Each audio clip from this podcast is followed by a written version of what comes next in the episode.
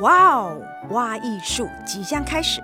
但这一次不用急着收起会发出声响或发光的电子产品，只要把耳朵放心的交给我们，与我们一起挖掘艺术的无限可能。愿你拥有一个美好的聆赏经验。各位朋友，大家好，我是陈伟志 Edwin。欢迎大家收听由台中国家歌剧院制播的 Podcast，哇哦，哇艺术，发现音乐剧系列。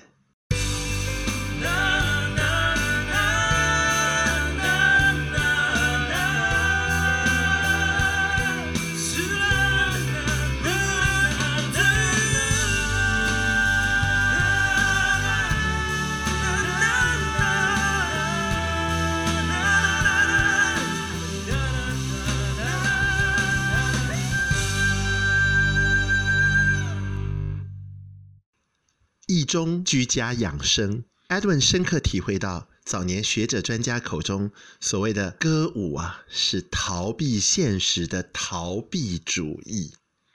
这句话原来在贬损绩效之外，还有学者专家们不明白的深意。原来它是事实。生活是多么的艰苦，过日子是多么的不容易。我们天天看的那些油嘴滑舌的网红，不是每天都在讲吗？别人的岁月静好，是靠着你我的努力才达成的。所以，挥汗淌泪、抛头颅洒热血、日进日出、努力奋斗之余，在休息时刻，我们的确需要歌，需要舞，需要逃避现实，需要喘口气，需要从歌。从五、从故事里面得到重新面对世界的滋养活力。在家工作这么久的一段时间，我们跟家人、我们跟亲人、我们跟你所爱的人、我们跟工作、我们跟朋友、我们跟这个世界，所有原本的互动关系全部重新打乱，全部重新重组。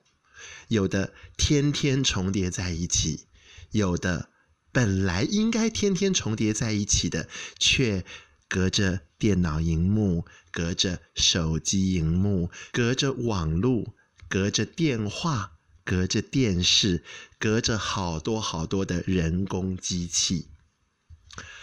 有的时候想一想，我们身为表演艺术工作者，当然，表演艺术是一门巨人的产业。人要集中在一起，这个产业才能顺利的运作下去。所以，不管是电影，不管是剧场，那人要在一起，这个产业才能运作下去。很多人会说，那就看网络转播就好了呀，电影我们就看串流平台就好了。的确没错，在串流平台上，在网络，在 YouTube，在这些平台上面，我们看到了。作品的一个部分，我们看到了这些作品在串流平台上面展现出来，但我们真的看到了作品吗？我们真正看到那一部作品了吗？回想一下，你所爱的亲人，很可能因为三级防疫，所以你没有办法。跟他面对面，你没有办法亲亲他、抱抱他。一个月过去了，两个月过去了，每天靠着视讯嘘寒问暖，你会不会想要当面亲亲他、抱抱他，跟他说一声你好吗？然后听听他会怎么回答你的问候。对于我们剧场工作者、表演艺术工作者。那个心情也是一样的。还记得去年国际各大媒体都有报道啊，就是在这个疫情最严重的时候呢，大家说只可以有 essential workers 上街，只有他们能够到职场上去工作，其他所有人待在家里。好，我们就待在家里。然而。各大媒体的报道里面，把艺术家名列为 non-essential workers，排行榜的第一名。俨然，艺术家是很多人心目当中最不 essential 的米虫代表。可是，大家扪心自问：当我们买够了菜，备足了药，安居家中，work from home，宅在家里的时光，那又是如何打发的？追剧、上网课、看漫画、打电玩、看新片、看老片、歌舞怡情，哪一件不需要艺术家的参与呢？精神生活永远是在吃饱喝足、生命财产无余之后最迫切的下一件事。发现音乐剧在疫情中陪伴大家走到了第六集。今天我们敞开话题，跟大家一起发现，在音乐剧的世界里面，那些最令人感动的片刻瞬间。我们就逃避怎么样？我们今天就很骄傲的，大家一起来陶醉在歌舞当中。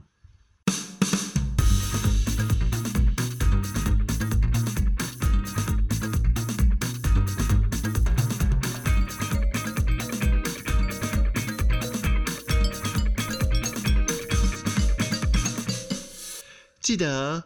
我们第一集的公子与他的好朋友是跟啊、呃、陈武明知名制作人陈武明来聊天。Edwin 跟陈武明认识二十多年了。那最开始合作的时候，那时候我们都还只是初出茅庐而已，我们都还只是学生，还在用学生剧团的方式在操作。还记得那个时候，我们尝试做了。Titanic 这出音乐剧《铁达尼号》的音乐剧版本的选段，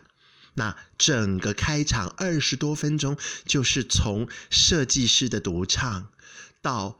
我们在南安普顿码头船要开的那天凌晨，然后大家抬头，机组员们来报到的时候，抬头看到了高耸入天的大船，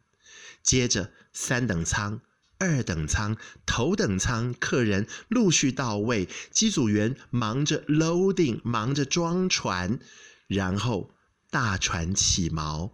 在众人的歌声当中，Godspeed Titanic，好风正吹，愿铁达尼一路顺风。那个时候，我们大家是合唱团出身，演起这个段落，哇，那个合唱的编制、原版编曲非常非常的过瘾。那唱到最后的这个祝愿的呃祈祷歌，大船开航，所有人排成一排向天祈祷，一路顺风的时候，我相信台上跟台下，我们自己二十多年后回忆起来，那份感动仍然是在的。尤其唱到最后的高音，然后我们当时还特别去借了，忘掉是哪一家的弟弟还是妹妹，让他打扮成小男孩，我们就是学一九九七年百老汇原版制作的那一个瞬间，那一个 moment。我们让一个小男孩手上拿着他的白色小帆船、玩具船，在人群当中奔跑穿梭，在最后大合唱的那个高音，把他手上一个小男生的小帆船、玩具船高高的举起来，Godspeed Titanic。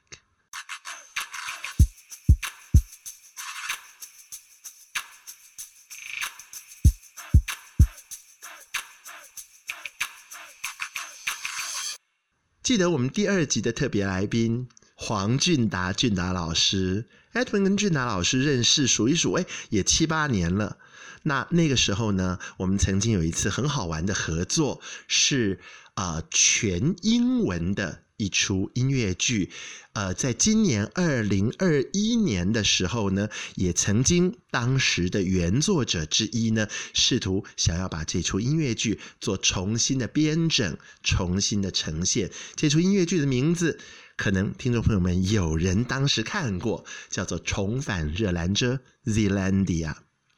那个时候，我们在 Zealandia 的剧组里头，Edwin 是负责英文剧本的撰写，那我记得俊达老师是负责编曲的工作。我们都不是真正第一线的那个呃 mastermind 的那个，真的要去绞尽脑汁跟导演要跟这个词曲创作者去把东西生出来的那一位。我们比较像是接球，然后接到了球之后呢，根据我们自己的擅长，然后用我们自己的能力去让这部作品。更好，我们算是整个 collaborator 的这个呃主创团队当中的一员。印象好深好深，是那个时候我们这出戏里面有一个段落，我们是安排女主角是原住民族，她带领着外地来的这个男主角进到部落里面。那在合唱歌声当中，整个部落的文化。一块一块，一点一点，悠悠的亮起来。这些部落文化并不是以 very splashy 的这种豪华的、呃壮盛的打在你脸上的这种歌舞呈现出来，而是在干冰当中一层一层、一点一点，很生活化的切片，就让你看到了。你看到有人在打鱼，有人在织布，你看到。爸爸带着儿子在弯弓打猎，你看到这个生活的情状，而这个这么平凡的生活，感动了我们这出戏的剧中的男主角。同样的，每次想起那个画面，每次想起那一首歌，那几段音乐，那几句歌词，那个鸡皮疙瘩的那个感动感，都还是在心里面，还是在悸动。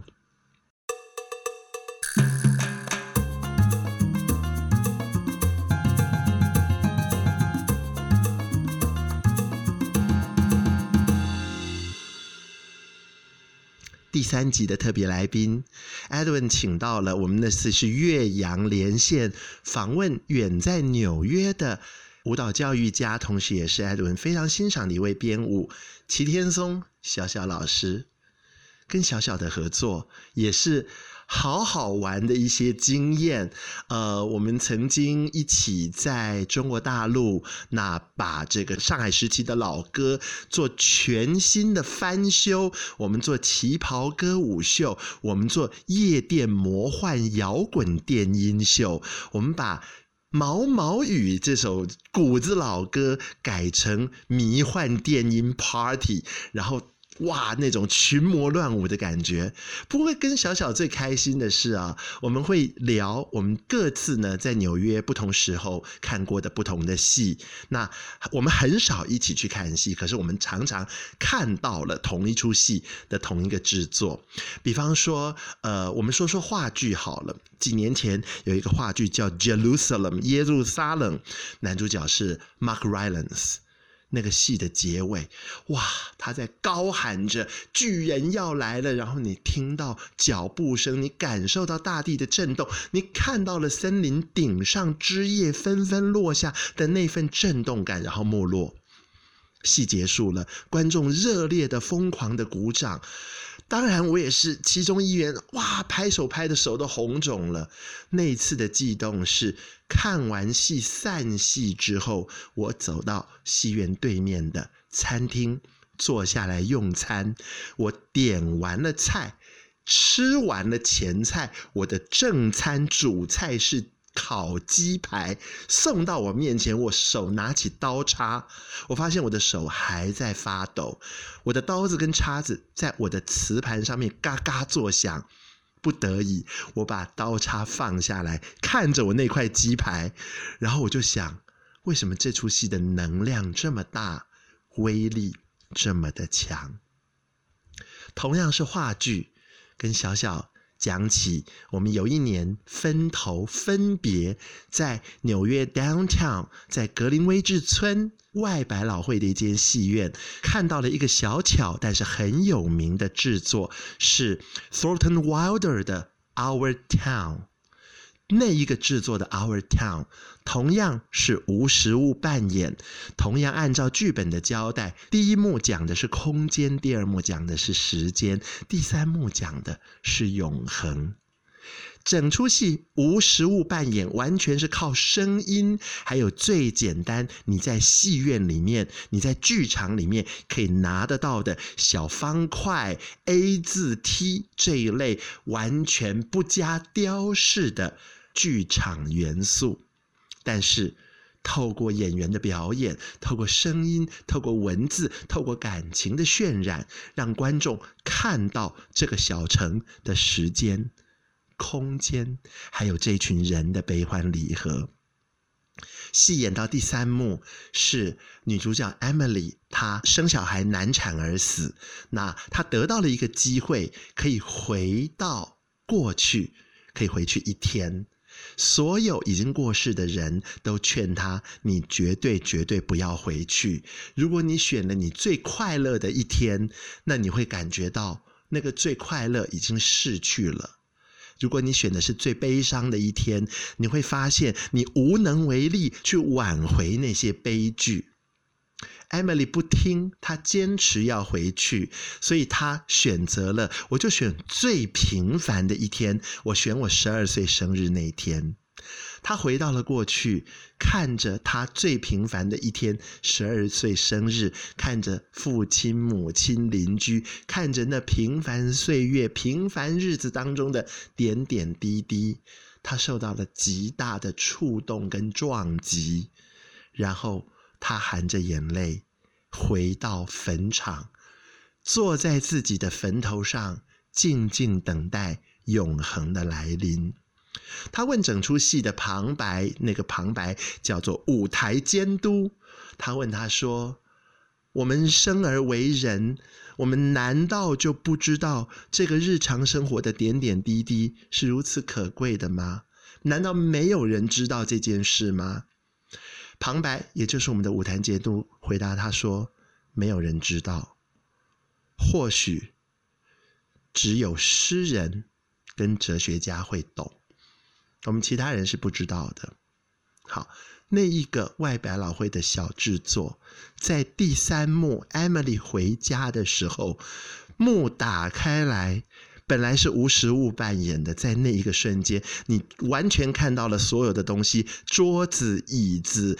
锅碗瓢盆，更有甚者，妈妈在厨房里做早餐。那个制作把真的火炉、真的蛋、真的培根、真的咖啡搬到舞台上来，所以你不单单看到了那一个平凡的那一天，你闻到了那个焦香的味道，那又是一个小剧场的演出，所以那个香味、那个气氛，还有那个。培根跟鸡蛋滋滋作响的声音，带给你身为一个观众，作为一个坐在观众席里看戏的成员，你全身心的感知完全被打开，去感受、去体会，像诗人跟哲学家一样，平凡日子里头的点点滴滴。当 Emily 含着眼泪要回到坟场的时候，那个墓徐徐的合上。味道一点一滴的离开，滋滋作响的声音一点一滴的消沉下去。我们回到了永恒而平静的坟场，数着天上的星星，等待永远的到来。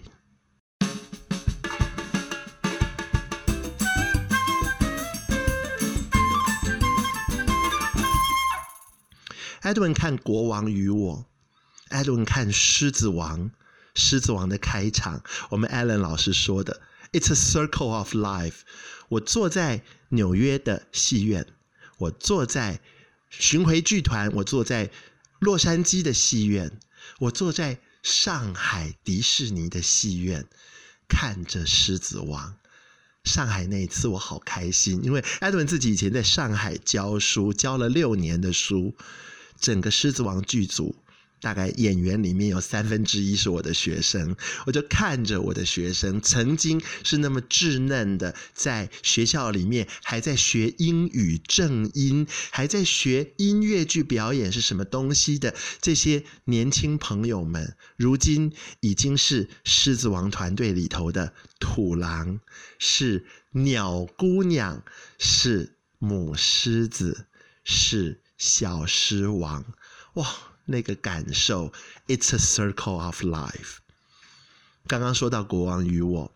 二零一五年坐在林肯中心的戏院里头，看着 Edwin 自己好喜欢的 Kelly O'Hara 在舞台上演安娜夫人。她穿着大蓬裙，所有暹罗皇宫里头的嫔妃宫娥坐在面前，听她唱起了西方人的爱情观。大家在学习，大家在吸收。Hello, young lovers, whoever you are。告诉你们，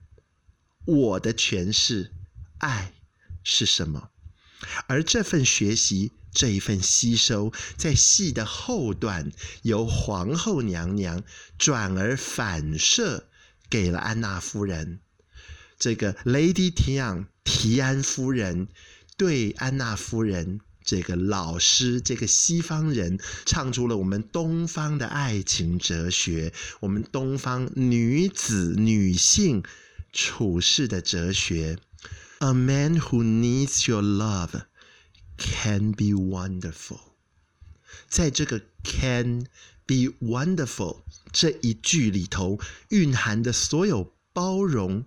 原谅、容忍。和成全，让国王与我的这一份学习更加深刻。同样的，我们去看《Phantom of the Opera》，还记得除了吊灯飞起来、吊灯砸下来、小船划出来之外呢，Edwin 坐在百老汇的那个戏院里面。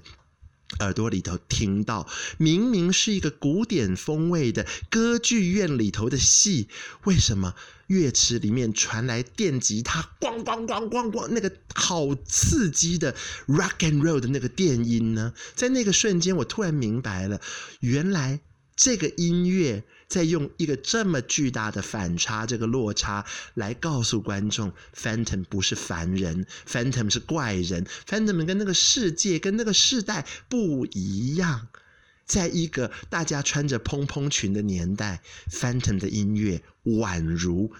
电子，宛如摇滚一样，炸裂了那份绅士淑女的平衡。我们看猫，Cats。倒不是说 memory 有多好听或者多拔辣，我们看看 Theater Cat 那一只曾经辉煌过的剧场老猫，抖着手在群猫的面前说起自己辉煌的当年，而整个戏院整个舞台就像音乐盒一样打开，我们看到了他口中所说的维多利亚时代的那个豪华演出的排场。梦中梦，戏中戏，演到最后，一切都消逝了。暹罗猫的舞裙身上依旧亮着千只万只的蓝眼珠，但是大家缓步，宛如逐渐淡出、逐渐飞到的电影画面，用慢动作的姿态，向老猫行了艺人对艺人表演者。对表演者最后的敬礼。记得二零一八年的新戏《The Band's Visit》，这么寂寞的小戏，这么沉静的旋转舞台，女主角那一首《奥马雪瑞夫之歌》，还有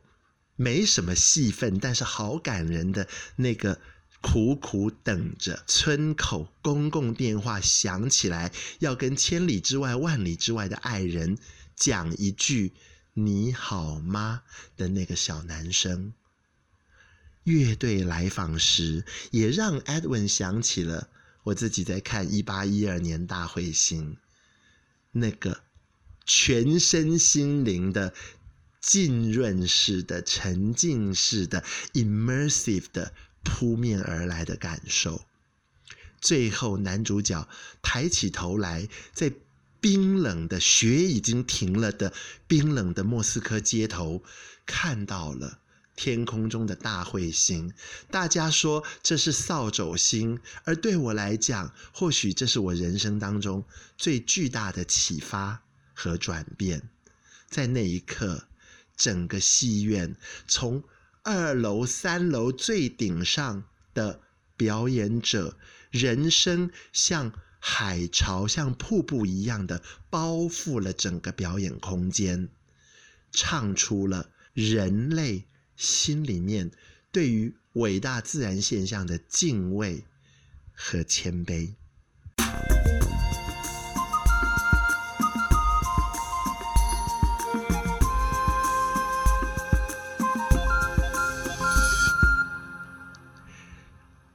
所以，歌和舞是逃避主义吗？姑且就当它是吧。我们在四十二街 Forty Second Street 的全剧最开场，看到的就是二十几位表演者，四十几只俊男美女的脚，只有脚，在金光闪闪当中，对着买了学生折扣票坐在第一排的我，跳起踢踏舞。The show must go on, and let's go on with the show.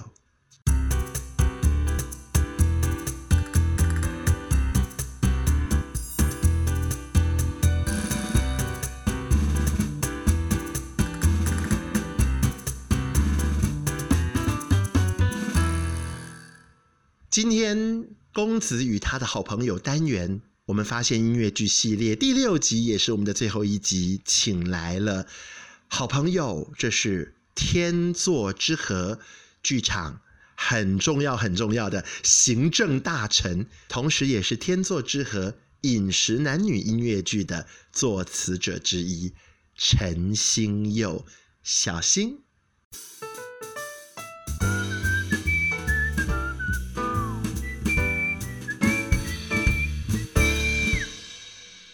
各位听众，我们来到这个是公子与他的好朋友的这个单元呢。我们今天发现音乐剧是整个系列的最后一集，最后一集要有适合最后一集分量的特别来宾，特别邀请到这个，哎，我们认识好多年了，呃，陈星佑哈，小星既是天作之合行政大臣，又是知名的作词者。呃，在呃我们这个因为疫情而封锁之前呢，最新的作品这个《饮食男女》这一部大作当中，有好几首曲子是你亲自作词的。我们在这个戏院看的时候都觉得，哇，这个词，嗯，很明显的可以看出，呃，小新吃了多少这个经典的桑叶，吐出这这么多精彩的诗，这样子。跟我们的听众朋友们问声好，大家好，大家好。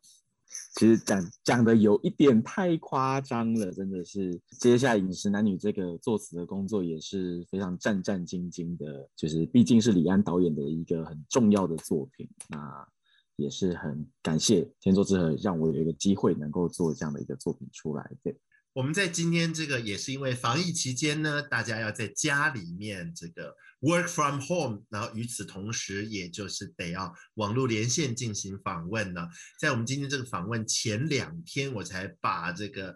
呃天作之合给我的作业交掉，就是要帮饮食男女的，是不是剧本纪念书？是不是？呃，目前还在筹划中，但希望是跟就是我们第三年的演出。有一个纪念品能够周边一起推出，那呃规划上是包含了一个纪念册跟呃大家期待已久的原声带，哇，那这个都还在进行当中，但是目前就是因为疫情，我们也还在加紧锣鼓的制作中，这样子，所以非常非常期待啊，那非常的期待。好，那我们就言归正传，今天我们这一集的主题谈的。是从逃避主义谈到纾解身心压力，真的，当没有这些战争、没有这些瘟疫的时候，歌舞常常被很多学者、专家、评论人就指责说：“你们这在逃避现实，大家怎么没有去爱国、爱乡、爱土，没有去做一些更积极的事情？”但是真的。我们自己被困在这样子的一个走不出去的困境当中，我们才深刻体验到歌舞是多么积极的一件事情啊！我们延续这个今天的这个话题，请小心回顾一下，在你观剧的生涯当中，或者是你自己创作的过程当中，那一些星星点点的，让你觉得感动，而这些感动可以支撑着你度过人生最低谷的这些片刻。其实这个问题还真是很大，因为很应景。对，也很应景，因为我们现在的确看现在剧场都停摆的这个状态，那想要能够回到现场，呃，体验这些歌舞，想必是还有一段时间。那呃，可是其实就我自己的经验而言，因为我我小时候也没有常常跑国外，我其实到蛮大了以后才第一次出国到呃西区和百老汇看戏。所以，其实在这之前都是靠着网络上，呃，书籍的一些资料去吸取这些歌舞。那后来网络发达以后，有 YouTube，其实很多好看的影片都可以在网络上取得。所以，其实说很感动的时刻有，我觉得我自己觉得有很大一部分是第一次看到外面的世界的那种感动，以及呃，国外的或者是百老汇的歌舞，或者是其他世界的歌舞。呈现说故事的方式的时候，这种感动其实我觉得是很难，呃，很难被取代的。以及当你在网络上看了那么久的东西的时候，第一次在眼前出现的时候的那种感动也是非常难忘的。特别是当你坐在观众席，然后等待幕要拉起来的那一刻，那不管是国内外的剧场，我觉得那那个的那一刻。不管它有没有配乐，或者是它是灯光亮起，我觉得都是呃非常难以取代的一个经验跟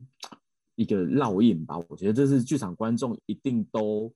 会没办法戒掉的一种毒瘾哦，就是那那个期待感以及那个 moment，就是剧场的 magic moment，我觉得是最重要的时候了。你刚刚说到这个幕起的那一瞬间，我就觉得哇。大幕要升起了，然后一个故事要开始了。是，而且我觉得在看 Broadway musical 的时候，呃，他们当然现在很多韩国或日本的 musical 也会做到这件事情，就是呃，他们会非常重视如何营造那个幕起，通常会靠着呃，譬如说镜框外的装饰，或者是灯光，或者是投影，或者是序曲等等。在你坐进观众席的时候，就让你慢慢掉进那个说故事的世界，于是你会非常期待他们的第一首歌和角色的第一个亮相。那这件事情就是，呃，只要是经典的戏或者是有票房保证的戏，基本上都会做到这件事情。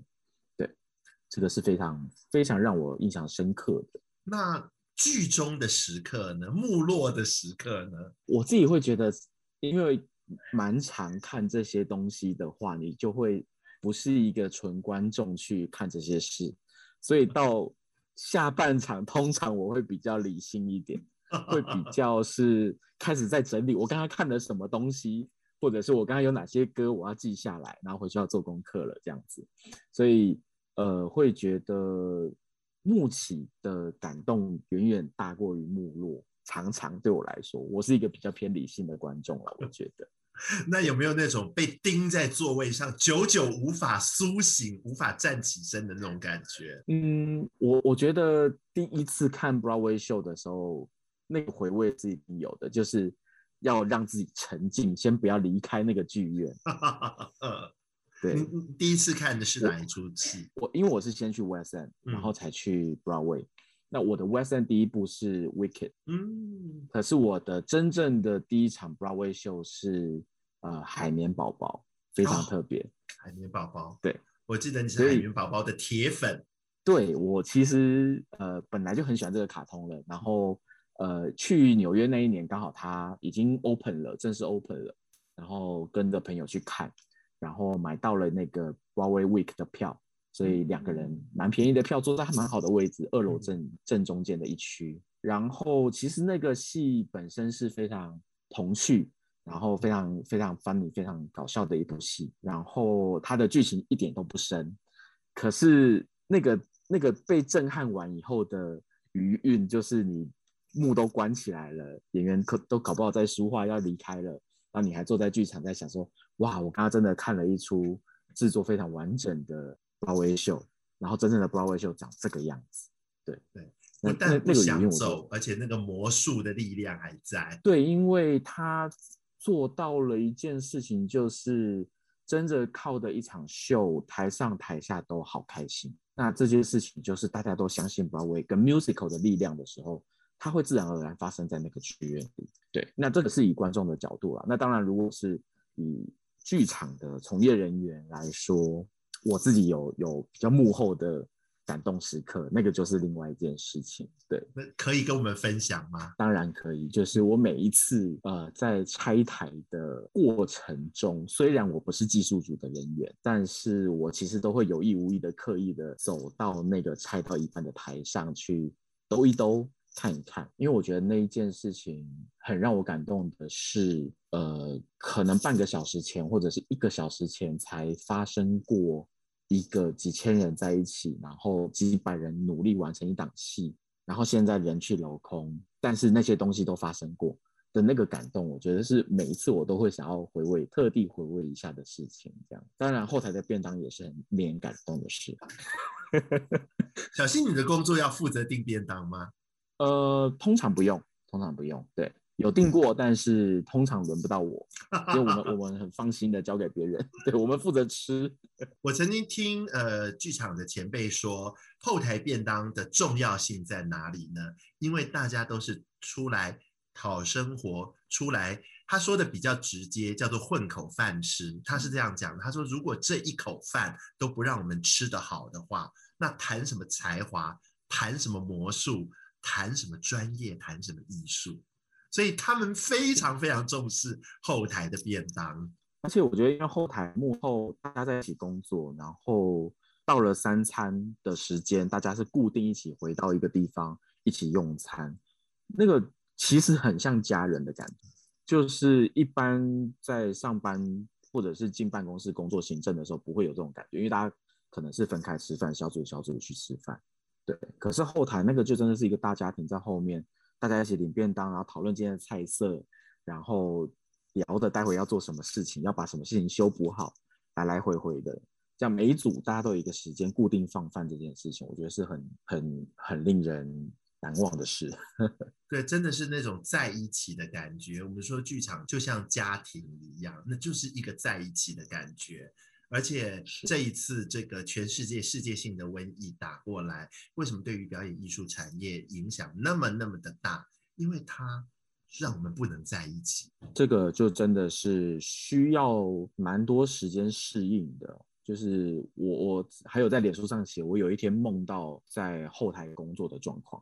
而且是真的，呃，从进馆，然后每一天的行程跟。每一个时刻该做什么事，因为台湾剧场都 schedule 很固定，所以就是梦中的 schedule 也就很按表操课。对，那虽然通常我因为我们比较行政组跟创作组到了演出期，在后台相对比较少事情，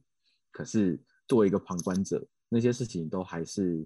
呃非常历历在目这样子。你你就算不是你的工作，你都会想要在那里。或者是关心一下，有那种很强烈的参与感。是啊，是啊。对，然后我，自己的感受也很强烈。是，当然除了技术真的是真的站在舞台上忙之外，演员啊、导演在舞台上忙，我们行政旁边就是常常要侧拍啊，或者是跑来跑去跑一些小事情啊，对，前台的事啊，或者是什么东西要来进货啊，什么帮忙搬节目单啊什么的，所以其实大家都是在同一个场合里面的，对。嗯这些点点滴滴构成了演出巨大的感动，然后这个巨大的感动延续到刚刚小新你说那个在拆台的时候，有习惯走到舞台中间去看一眼。对，就是台上的技术组很辛苦的在拆台，然后有时候我们帮忙包一些小道具，或有时候没有，可是，在离场离馆前都怎么样都要去看那一眼，因为那真的会有一种刚刚发生的事情。很真，但又假假的，但是又那么的感动人心。这个东西是观众可能不会意识到，他们留下来的能量在剧场其实汇聚在那里是非常非常有价值的一件事。对我来说，我们就让这个能量继续延续下去。那不晓得哪一天我们可以重新在剧场再次会面，但是等到那一天，这个能量是不会散掉的。最后一个问题，蛮实际的，就是虽然现在还在三级封城，但是总有一天它要解封，有没有开始构思怎么解封？我们前几天才在跟行销的组长讨论这，我自己啦，在讨论这件事情。我自己会觉得，观众回来剧场的方式可能会跟之前不太一样。这个比较严肃，但是其实观众现在接受表演形式的方式一直在改变，包含电影也因为这次疫情受到了巨变，大家开始转到串流。传统的电影院跟本来电影院的商业模式已经在改变了，那剧院会不会因此这样有新的模式还不知道。可是我们唯一很确定的是，现场表演是不会消失的这件事情。只是说我们要因应新的行销方式或者是表演的模式去吸引观众的目光。那这个就创作来说可能会有稍微影响，但是不会影响到我们想要搬戏的本质。对，那我觉得这个搬戏的 theater 就是演给人家看嘛。那永远会有想要看人表演的人，以及永远会。愿意提供这个演出给人看的服务或者是行业，我觉得这件事永远都不会消失。那我也相信他，呃，在疫情之后会慢慢的或者快的找到新的轨道或重新步上这个轨道。对，因为我我觉得这个就是我们所相信信奉的剧场精神跟理念跟信仰跟快乐的来源。的确是快乐的来源呢。所以无论如何，The show must go on。非常谢谢小新接受我们今天的谢谢文志，谢谢小新跟我们的听众朋友们道别。好，今天大家谢谢收听，拜拜。